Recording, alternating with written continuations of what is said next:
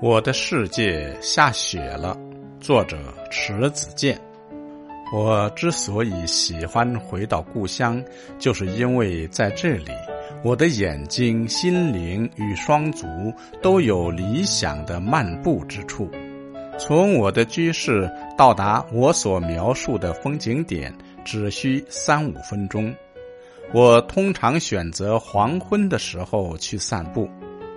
去的时候是由北向南，或走堤坝，或沿着河岸行走。如果在堤坝上行走，就会遇见赶着羊群归家的老汉。那些羊在堤坝的慢坡上边边走边啃食青草，仍是不忍归栏的样子。我还常看见一个放鸭归来的老婆婆。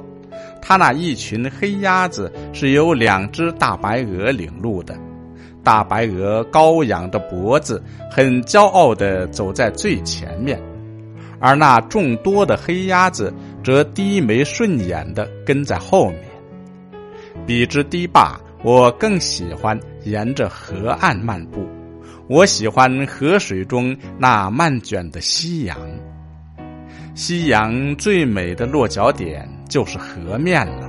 进了水中的夕阳，比夕阳本身还要辉煌。当然，水中还有山峦和河流的投影，让人觉得水面就是一幅画。点染着画面的有夕阳、树木、云朵和微风。微风是通过水波来渲染画面的。微风吹皱了河水，那些涌起的水波就顺势将河面的夕阳、云朵和树木的投影给揉碎了，使水面的色彩在瞬间剥离，有了立体感，看上去像是一幅现代派的名画。我爱看这样的画面，所以如果没有微风相助，水面波澜不兴的话，我会弯腰捡起几颗鹅卵石投向河面，这时水中的画就会骤然发生改变。我会坐在河滩上安安静静的看上一刻。当然，我不敢坐久，不是怕河滩阴森的凉气侵蚀我，而是那些蚊子会络绎不绝的飞来，围着我嗡嗡的叫。我可不想拿自己的血当他们的晚餐。在书房写作累了，只需抬眼一望，山峦就映入眼帘了。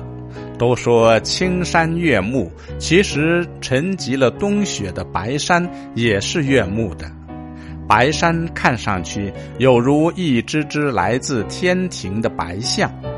当然，从窗口还可以尽情的观察飞来飞去的云。云不仅形态变换快，它的色彩也是多变的。刚才看着还是铅灰的一团。刚才看着还是铅灰的一团浓云，它飘着飘着就分裂成几片船形的云了，而且色彩也变得银白了。如果天空是一张白纸的话，云彩就是泼向这里的墨了。这墨有时浓重，有时浅淡，可见云彩在作画的时候是富有探索精神的。无论冬夏，如果月色撩人，我会关掉卧室的灯，将窗帘拉开，躺在床上赏月。月光透过窗棂漫进屋子，将床照得泛出暖融融的白光。沐浴着月光的我，就有种在云中漫步的曼妙的感觉。在刚刚过去的中秋节里，我就是躺在床上赏月的。那天浓云密布，白天的时候先是落了一些冷冷的雨，午后开始初冬的第一场小雪悄然降临了。看着雪花如蝴蝶一样在空中飞舞，我以为晚上的月亮一定是不得见了。然而到了七时许，月亮忽然在东方的云层中露出几道亮光，似乎在为他午夜的隆重出场做着造势。八点多，云层薄了，在云中滚来滚去的月亮会在刹那间一露真容。九点多，由西南而飞向东北方向的庞大云层，就像百万大军一样越过银河，绝大部分消失了踪影，月亮完满的现身了。也许是经过了白天雨与雪的洗礼。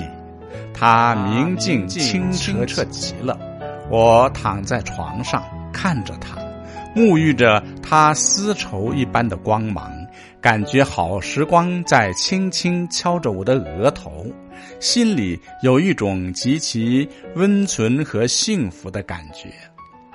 过了一会儿，又一批云彩出现了，不过那是一片极薄的云。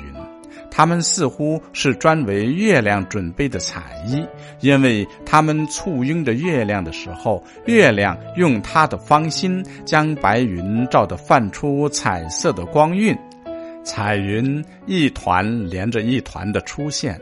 此时的月亮看上去就像一个巨大的蜜城，让人感觉它荡漾出的清辉是洋溢着浓郁的甜香气的。午夜时分，云彩全然不见了。